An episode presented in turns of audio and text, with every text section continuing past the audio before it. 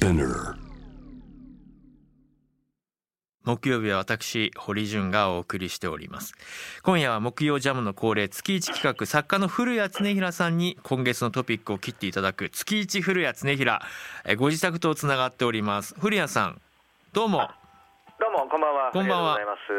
しくお願いします。いや今朝8時にお別れしてから12時間ぶりの再会ということで。いやもう今日は2回も堀さんにこうやってまあお お話できて僕私はもう本当にですね、えー、優越至極の極みでございますね。は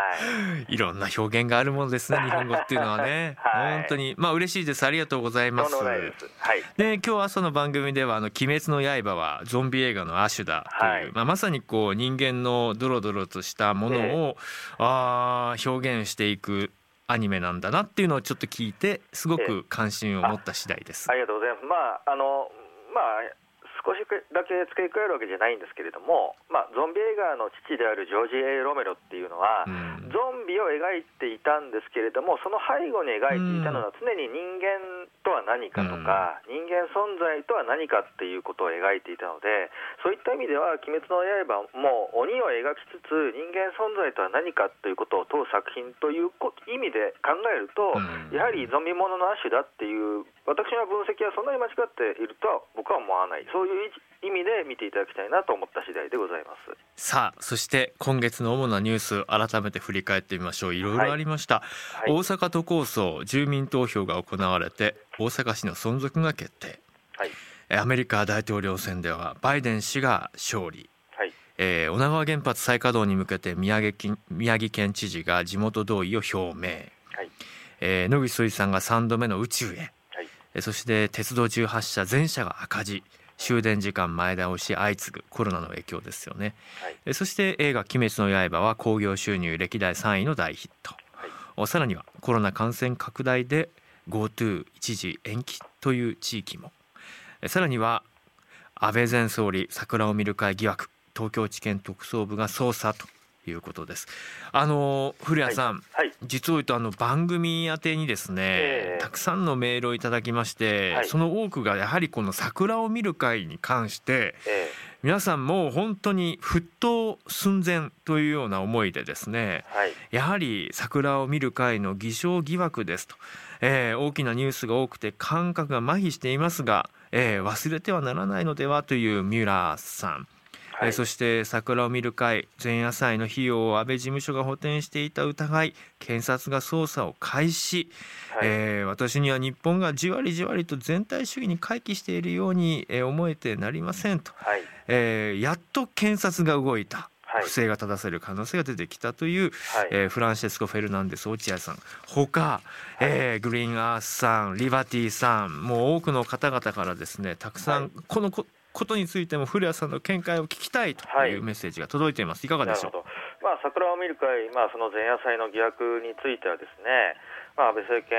えーの安倍さんの就任当時から、まあ、ずっと言われていたことではありますけれども、まあ、この翻ってみれば見ればですね今の世の中おにぎり1個うちは1枚を有権者とかあー支持者に配るのも問題視される時代なわけですよね。はいえそういった中で、まあ、そのいわゆる接待というか友好みたいなことで、えーそういったもし差額を補填していた、まあ、これは認めたわけでございますけれども、えーそういうことが果たして、まあ、その許されるのかどうかって言ったら、これはまあ許されないとおするしかないわけでありまして、まあ、よく、いや、そのこと大したことないよと。いう人がいるんですけれども、これ全然大したことないところか、大したことのある問題であります。で、まさに今、地検特捜部が告発を受けて動き出したということが、まあ、報道されているのも、まあ、安倍さんが退任したことに伴うものであることはもう明らかでありますから、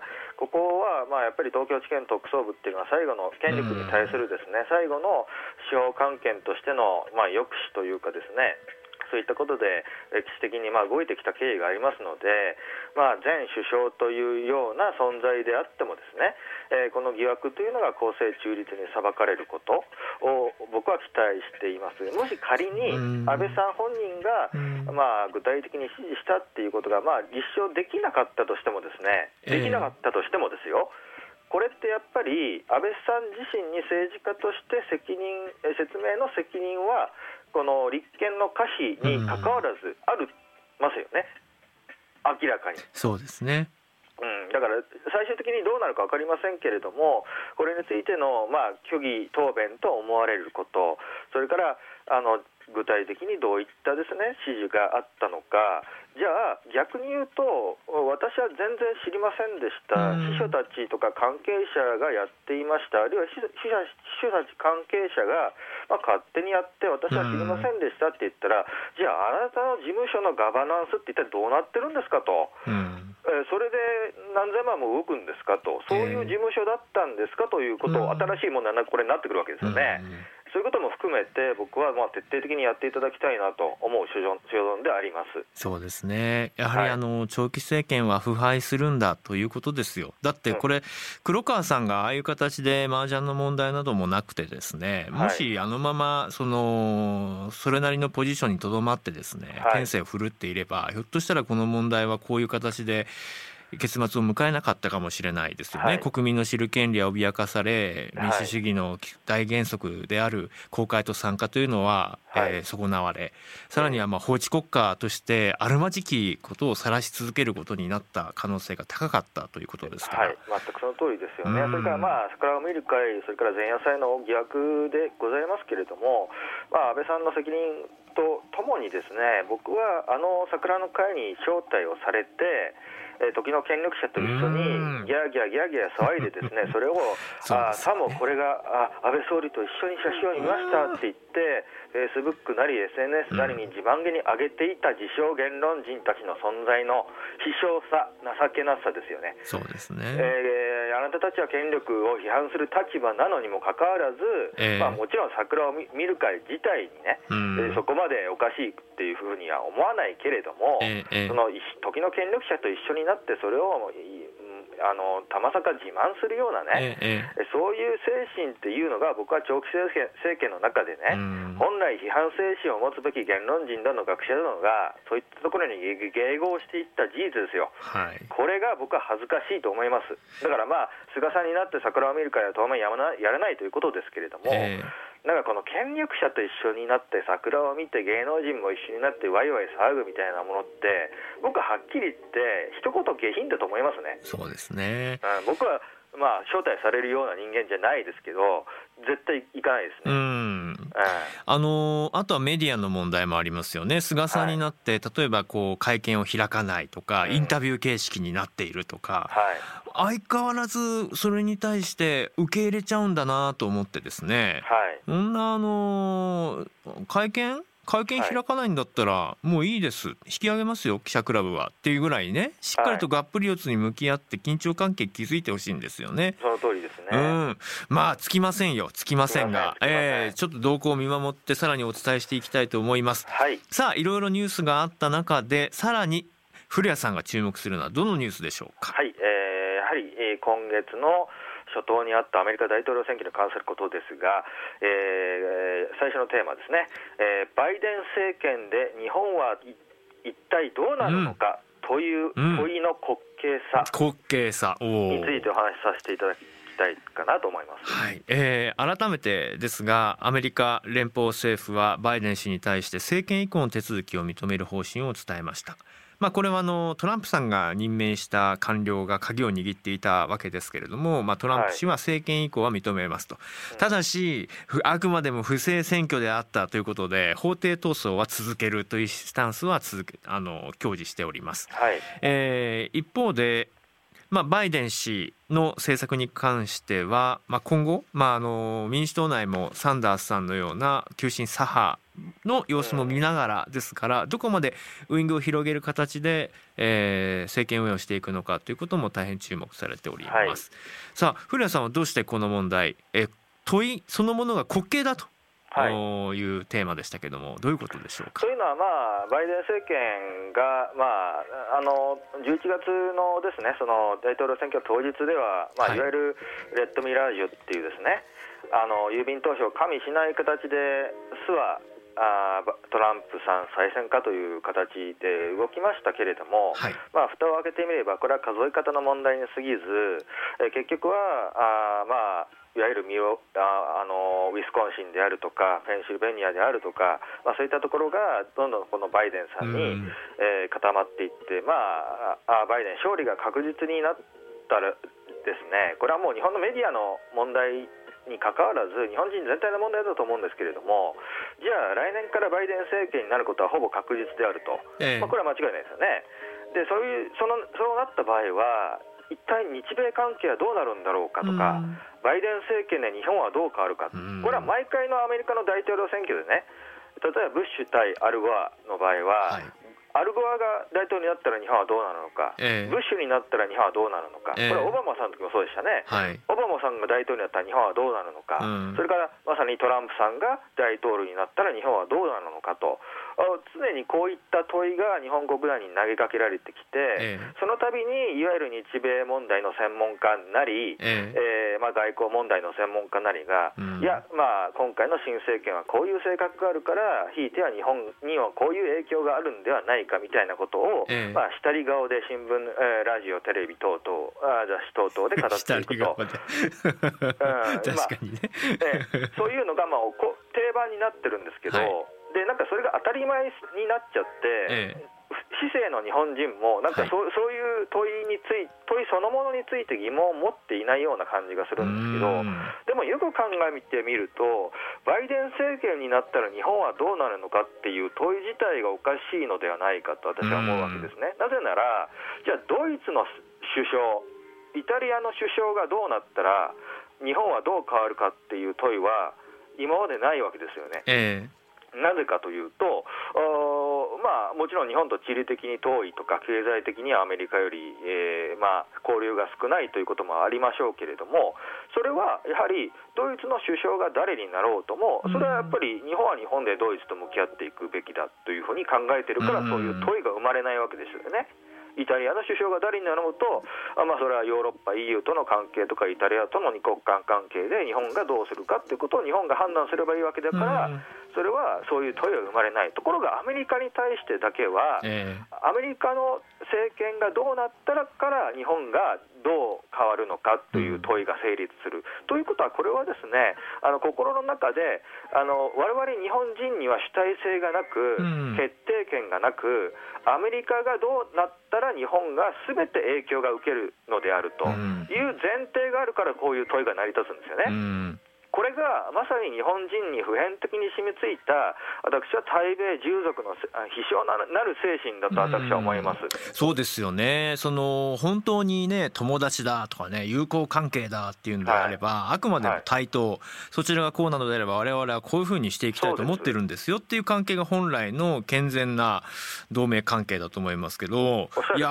ー、ちょっと違いますよね、僕も実際アメリカにいるときに、とある新聞社のですね政治部の記者が、取材をせずにですねすっかり政治交渉のフィクサーの役割を担っていて、はい、あのここで大統領を決めるんですよあの日本の首相が決まるんですよとか言いながらですね、はい、危機としてアメリカとこううインナーサークルにこう入り込んでいこうとする姿を見て情けなかったですね。いや全くその通りだと思いますね。でまあ、もちろんですね。あの民主党政権、アメリカ民主党政権、共和党政権の中で、まあ、アジア政策とかですねえー、対日政策について、まあ、揺らぎみたいなものは、まあ、確かにないというふうに言えるほどではないと思うんですよ。多少あると思いますけど、でもそれはアメリカの都合であって、はい、日本側からすれば、アメリカの大統領がどうなろうと、うん、アメリカの政権が共和民主両両党どちらになろうと、日本はどうどうなるかではなくて、日本はどうするかでしょう。うん日本はバイデン政権になったら、日本はどうなるのかではなくて、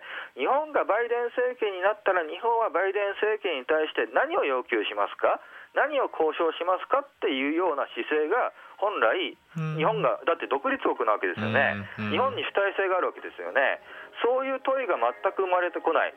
アメリカがどうなどうなるから日本がこうなるみたいな、こういう問いにもう慣れきってしまってるわけですよ。なるほど。確かに、まあ、あの先般核兵器禁止条約が国連で加盟国が、はい、えー、条件を満たしまして、はい、発行という運びになりましたが、はい、日本はまあ、危険核保有国と非核保有国の、まあ、あ調整役を担うんだとは言いつつも、えー、アメリカの核の傘もありますから、えー、まあ、非常にこうジレンマを抱えた中で。でもその危険という形ではっきりとした日本国としてじゃあ核廃絶を訴えるのであればこうであるとかですね、ええ、もう少しこうきちんとしたこうスタンスを示してこなかったし今回の中国のあの王毅さんの迎え方に関しても、はい、まあ非常にこう玉虫色な両方に以下をして終わってしまうようなですね、ええ、なんかやっぱそれこそポリシーを語るべき政治家たちの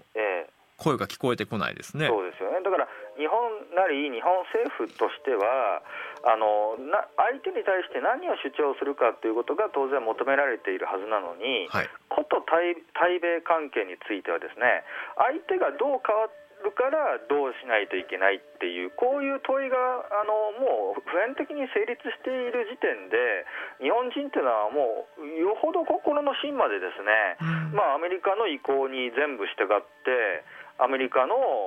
に追従するっていうことを前提として行動している、そういう精神なんだなと思わざるを得ないと、これは誠にあの滑稽なことであって、で本来、ですねあのアメリカ民主党、共和党、どちらになろうと、さっきから繰り返しますけれども、日本人の主体性というのは変わらないわけですよね。で僕は別に石原慎太郎さんがすべて正しいとは言ってませんけれども、まさに、まあ、ノーという時にはノーと言えばいいし、逆にイエスという時にはイエスと言えばいいしアメリカが国連決議に基づかない有志連合を作ると言い出したとするとですよ。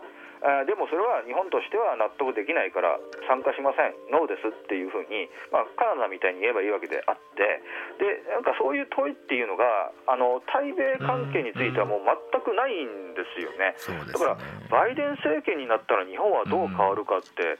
えじゃあ、バイデンの言うことをすべて100%受け入れること前提にその問いって組み立てられてるわけじゃないですか。じゃあそうじゃないでしょと、うん、バイデン政権になったら日本はバイデン政権にどう向き合うかとかだったらまだ分かるんですけど、そうじゃなくてどう変わるかどう変わるかって、どうも変わりようがなくてかあの変わるのは日本人の決定であってですね。でここに僕は独立国家主権国家としての日本人のなんかこう精神を全然感じないですね。あの僕はね古谷さんやっぱりこう、えー、聞きたかったのはいやそれこそ安倍さんに期待されたのはですよ、はい、本来じゃあ保守を名乗るのであればやはりその本腰を入れて、うん、日本の主権としての国家の在り方、はい、だからこそ憲法の在り方とかを提言してたんでしょう？改正をと。ところが全く蓋を開けてみたら違ったわけですよね。で、まあ例えばまあ石破さん、ね、総裁選敗れ、まあ、今回も派閥の長をおりますということになりましたけれども、はい、例えば石破さんはその信念を持って憲法改正のことなどに、まあ正面から取り組んでいきましょうということも言っていた。はいまあ、きちんと本でね書いてますからね。だからその、はい私たち国民としても本来であればじゃあそのアメリカとの関係を考えていく上で自衛隊とはじゃあどういう組織であるべきなのかとか、えー、じゃあ安全保障の在り方についてはどういう選択をする国であるべきなのかとか、はい、それこそじゃあ憲法というものに関してはどういうものが自分たちにとって今必要なものなのかとか、はい、そうしたことをこう考えていかない限りはやっぱりやれ経済ねやれ儲かるかやれ楽になるか、はい、そんな話ばっかりでやっぱりこう国家間を語る現場がなかなかないなと、そろそろそういうことを本腰にやらないと、このアメリカの呪縛からは逃れられないんじゃないですか。あの全くその通りですね。あの、政治学者の白井聡先生の永続敗戦論でも同じことを、ようなことを言ってらっしゃいましたけれども、はい、まあ、僕はあの書類上はね、だって日本は独立国なわけでありますから、アメリカと植民地であるっていう契約も何も結んでないわけですよね。はい、で日米安保条約については相互にあの廃棄する時の手順まで定めた条項っていうのがあるわけですよ、だから日米安保っていうのは、実はあのどっちかがやめますって言ったら、まあ、1年後にはやめられるわけですよね。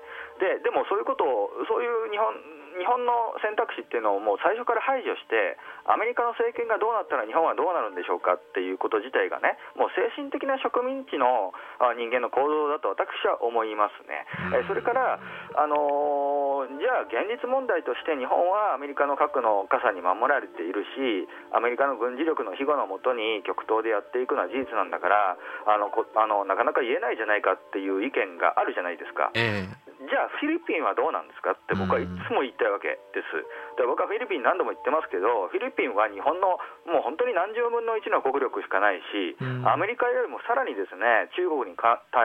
してはですねあのやっぱり南シナ海の問題とかでアメリカの軍事力に依拠したい、えー気持ちっていうのは日本より多分あると思いますよ。うんでもフィリピンはマルコスの後に米軍撤退決議っていうのを議会でやるわけですよね。でフィリピン人としての総意として、はい米軍はいらないっていうふうに決議して出て行かせたわけでしょ？一時的にですけど。えでそれはじゃあ損得今堀さんがおっしゃったように損得で言うたら多分損なんですよ。はいでもそれ以上にフィリピンのそれこそなんか右翼っぽいことを言いますけど民族的自尊心ですよね、うん。それが彼らに米軍いらないノーって言わせたわけでしょ、うん。でフィリピンでさえできてフィリピンでさえできてって言ったらフィリピンの人に失礼だけれどもフィリピンでできてなんで日本でできないんだろうって僕フィリピン行くたんびに思うんですけど、うん。どうしてできないんでしょうね、うん。だから心の髄まで、うん。えー植民地、隷属、属国のおアメリカに対するですね。そういうものがこう染みついてそれに対する疑いすら起こらないからアメリカの政権がどうなったら日本はどうなるんでしょうかっていう問いが普通のこととしてなんだそれに対する疑問もなく我々が受け入れていると。うん。これが滑稽だと言ってるわけです。僕はねやっぱり思いますよ。この、各、まあ、アフリカや中東や、はい。そのアジアの開発途上国新興国の人道支援が必要な現場ではい。活動を続けてきた NGO の取り組みなどを見ているとやっぱり日本国が積み上げてきた日本の役割っていうのはやはりはい。各国の傷んだところに対して、ええ。ー関わりそしてはい。まあ共にその持続可能な繁栄というのを目指しましょうという形でこう人道的な関わりを持ってきた。それがあ各現場でいろんなこう安心やそして信頼やえそうした思いを抱かせてきた。これぞ僕は安全保障だなと思って。だから自衛隊の在り方だって私たちはもう米軍じゃありませんからと。皆さんと共にあるん。困った時に何か助けてあげられるようなそういう役割だし、ね、ええ紛争当事国同士は解決できないものがあれば我々は中立的な立場でどうやってこれが収められるのかっていうのに関わっていくべきだしっていう。はい。なんかそうしたこう独自のね平和うん国家としてええ歩んできたんだっていうことを自信を持って政策として打ち出してええ。でも今もう国連の安保理なんていうのはもうほぼほぼほぼ機能不全に陥っていて改革が必要なわけですから、ええもう国連ってい。うのもアフリカやアジア各国や皆さんと一緒になって変え。ていきましょうよっていうリーダーになりますとかですねはいアグレッシブなメッセージを打ち出してほしいなと思うんですよねそ。もそも法にあの我々は国際社会で名誉ある地位を占めたいと思うって書いてるわけでしょう。だったらそういうふうに動けよって私は思うんですけど、まあ、常にアメリカの顔色を伺いですね、アメリカがどう出るか、ね。あーまあ、アメリカがどう動くか、これを探っていくわけです。でなるほど。唯一、うん。なんかアメリカに対して、国際社会に対して強く言えるのは捕鯨だけっていうね。うん。捕鯨だけはかたくなに反対するっていうですねうん、まあ、そこじゃないんじゃない顔を張るところはって私は思いありがとうございます。はい。さてもう一つニュースありますね。あのまあ、高難取り混ぜていこうと思ってまして、えー今、ちょっと硬い話をしすぎたので、難の部分でございますけれども、えー私たち、あ非リア充、私たちっていう と誰誰なのかって話誰を背負ったんですか。まあ、私を含めた私たち、非リア充無産回帰については、ですねやっぱりこの冬の季節っていうのは、辛い、えーイベントが続きますですね。はい。えーまず先月もハロウィーンでございます、まあ、これは転入信条によって、えーまあ、今回は、まあ、幸か不幸か、コロナ禍であまり、えー大きなことは起こりませんでしたけれども、さて、1ヶ月過ぎて、もうクリスマスですよ。またこのクリスマスというのも、わ我々にとっては非常に辛い季節であるなということで、うん。まあ、後半はですね、えーこういうテーマをお話ししたいと思います、えークリスマスは恋人と一緒でないと悲惨という思い込みこそ日本の暗部である。と いう話なんですね。それちょっと待ってあ音楽あちょっと音楽切り替わってようやく気持ちが追いついてきました。急に変わりましたけれどもやっぱりどうえなんでですか？クリスマスの話と、はい。なんでこう日本の暗部がこう関わってくるんですか？あのー結局、いや、僕はあのハロウィーンに比べるとクリスマスっていうのは、まあ、究極的には一人でなんとかなるっていう意味で言えば、まああのーそんなに悲壮感はないんですけれども、ただ、なんていうか、いまだにクリスマスっていうのは、いわゆる晴れ、非日常であると。いう概念が日本人に強くて、えー、クリスマスにはあのクリスマスこそまでに彼氏を作るとかね クリスマスまでに恋人を作るとかクリスマスイブは恋人と一緒に過ごさないといけないとかですね、まあ、そういう観念がまだまだ強いなと思うんですね。あのねあのね、あのね、あのね、古谷さん、その僕のですね、あの知人がですね、最近あのペアーズというですね。あの恋人を見つけるアプリにマッチングアプリみたいな、そうなんです。こう本腰を入れて本腰を入れて本気でこう結婚相手探したいと、そしたらですね堀さんちょっと聞いてくださいと、やっぱりクリスマスとかってやっぱりすごいですね、次々と、そのクリスマスにめがけていろんな人たちからのお誘いが来るんですって。うん、あそうなんだ。やっぱりそうなんだね。なんて話をしましてで先ほど「晴れ」というあのキーワード出ましたけども、はい、ちょっと意味合い違いますけど「晴れの国岡山」これ僕の NHK じゃ初任地ですけど、晴れの国岡山ではですねおはよう乳業というあの地域産業あの有名なミルク屋さん牛乳屋さんがありましてですねメーカーがありまして、えクリスマスの食事の楽しみ方に関する意識調査というのを行い今月発表しました、えそれによりますとクリスマスの食事をする場所はという問いに対して、はい、今年はコロナ禍で自宅という方が84.6%、えー、去年よりも6.6ポイントの増加ということです。ねやっぱり、うん、まあ誰かと過ごしたい、ね、うん、まあいいいいじゃないですかと、うん、うん、でも何ですかその誰かと一緒に過ごしたいって思うマインドっていうのは暗部なんですか？暗部っていうかそのやっぱり例えばですけど、まあ、全く違う話ですけど例えばある調査っていうかある報道ではですねあの小学校の生徒さんがあの特にまあ女子に多いらしいですけれどもあの誰かと一緒じゃないとトイレに行くのが恥ずかしいと思う人が増えているとかですね。あるいはまあ大学生ですと1人でまあ、あの学食に行って食べるのが恥ずかしいですとかですね、まあ、そういった悩みが増えているんだと、まあ、そこから転じて逆説的には便所飯みたいなね。あの便あトイレでこそこそご飯を食べて友達もいないっていうのが、うん、まあ、悲惨の代名詞みたいなね、うん、えー、ことになっている。でクリスマスでには、まあ、自宅志向が強まっているっていうのはまたいいことだと思いますけど、ただ一方で堀さんが今おっしゃったそのペアーズの例にしてもですね、い、ま、だにやっぱりクリスマスっていうのは何か特別な日晴れであってでクリスマスはやはり恋人と一緒でないとその人はリア充じゃないんだみたいな思い込みがやっぱり一方であることは僕は事実だと思うんですよ。でこういうのはある種の同調圧力であって、ね、いわゆる孤独は孤独イコール悪っていうですね、日本の非常に良くない暗部のある種あのそれが表出してきた部分だなと思いますよね。で一方でほらあの孤独のグルメとかが流行ってるようにあのご飯っていうのは一人で食べるのも大人もんだよみたいな文化も、まあ、一方であるじゃないですか、えー、まあ、特にコロナ禍では、まあ、そういう傾向が強まってきてるわけですけれども、ねうん、ところがやっぱりそのがか概念というかですねそれそのやっぱりなんか一人で何かするっていうのはちょっとなんか暗いことであって、うん、なんかぼっちの象徴で、非リア充の象徴じゃないかと。いいじゃないと。そうですよで輪にかけてですねクリスマスっていうのは、まあ、やっぱり大事な人とにかく恋人と一緒に過ごさないと、はい、ああ今年もクリスマスが終わって一人だったな、みたいなことで悲哀を感じざるを得ないみたいな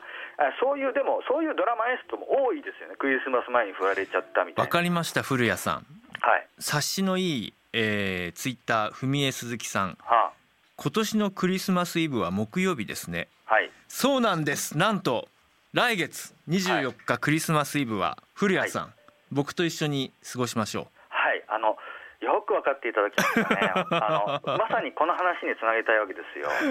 だから僕はクリスマスは恋人たる堀さんと一緒に過ごしたい。がそれはあの別に日本の同調圧力に負けているんではなくて純粋なる気球なんであります。また、ね、年の瀬ね、はい、1年2020年を締めくくるはい、えー、月一古谷恒平。はい、クリスマスイブの夜を皆さんぜひ楽しみにしていてください、まあ、クリスマスなんていうのはあの大家大戸屋でね ホッケ定食食ってりゃいいんですよ。本当に。それで十分なのに恋人と一緒に過ごさないとなんかおかしいなんていうのはもう抱きすべき日本の暗部ですね。ありがとうございます、はい、楽しみにしております。楽しみにしております。じゃあ今月はここまでです。またお会いしましょう、はい、ありがとうございます。以上アップクロースでした。堀潤ですさあ今夜は月一古谷常平。ねバイデン政権ができて日本はどうなるのかという問いはもう愚問だと。ね滑稽だと。確かに腑に落ちる話でしたよね。じゃああなたは何をするつもりなんですかっていう。そのあなたというのはもうまさにこう我々であり我々の選んだ政府であり我々がこう暮らしているこの土地であり国でありということですけれども、うん、僕はあの、あの一方でやっぱ思いますよ。私は私が見たい未来をちゃんと自分の言葉で語ることができるんだろうかって、うん、政治はこうするべきだ、ね、経済界はこうするべきだ。官僚はなぜしないんだ。こうするべきじゃないか。って第三者の、まあ、行動に対してまあ批評することはうん。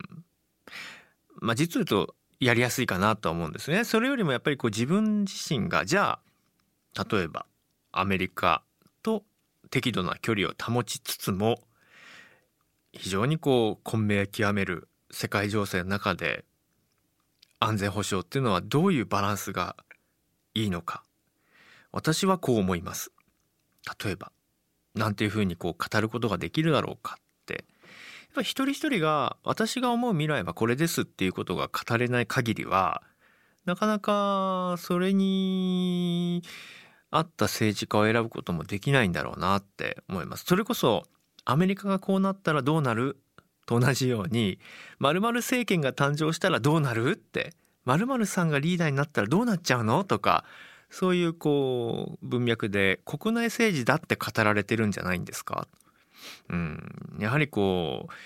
民主主義の担い手である私がね私たちが何を語るかが問われてると思っています。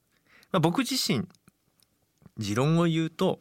自衛隊に関してはやはり世界で傷んだあの大地をですね、えー、修繕したりとか水が足りない地域に水を届けたりとか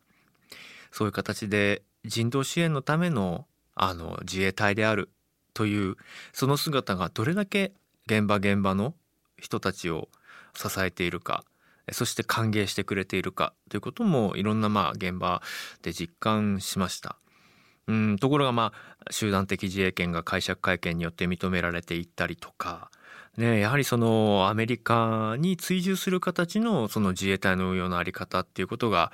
ある程度こう政治サイドの方から語られるようになってしまったらやはりそのこれまで築き上げてきたものっていうのは大きく崩れてしまうんじゃないかなという懸念があるんです。ですから自衛隊はまさにこう海外に対しては人道支援部隊であるということそしてまあ自国に関してはもちろん防衛のための組織であるということただその間日本国として外交施策として柱に掲げておきたいのはやはりこう大国同士がなかなか対立して折り合いがつかない時に仲裁に入れる国であると。ですからそのためのある程度のこう国力や経済力やそういうことも維持しながら交渉ができる仲介ができる。そして、えー、世界の分断を手当てしてきた実績のある国としての日本。こういうことをきちんとこうやっていきたいな。そういう国でありたいなと。そういうことをやろうという政治家を選びたいなと思ったりもしています。皆さんが考える私の国の未来ぜひあの聞かせていただきたいです。ツイッターハッシュタグ JWAVE ハッシュタグジャムザワールドいつもあのオンエア中も見てますのでぜひお寄せください。あのもちろんあのメールなどでの、えー、メッセージも大歓迎です。いつもありがとうございます。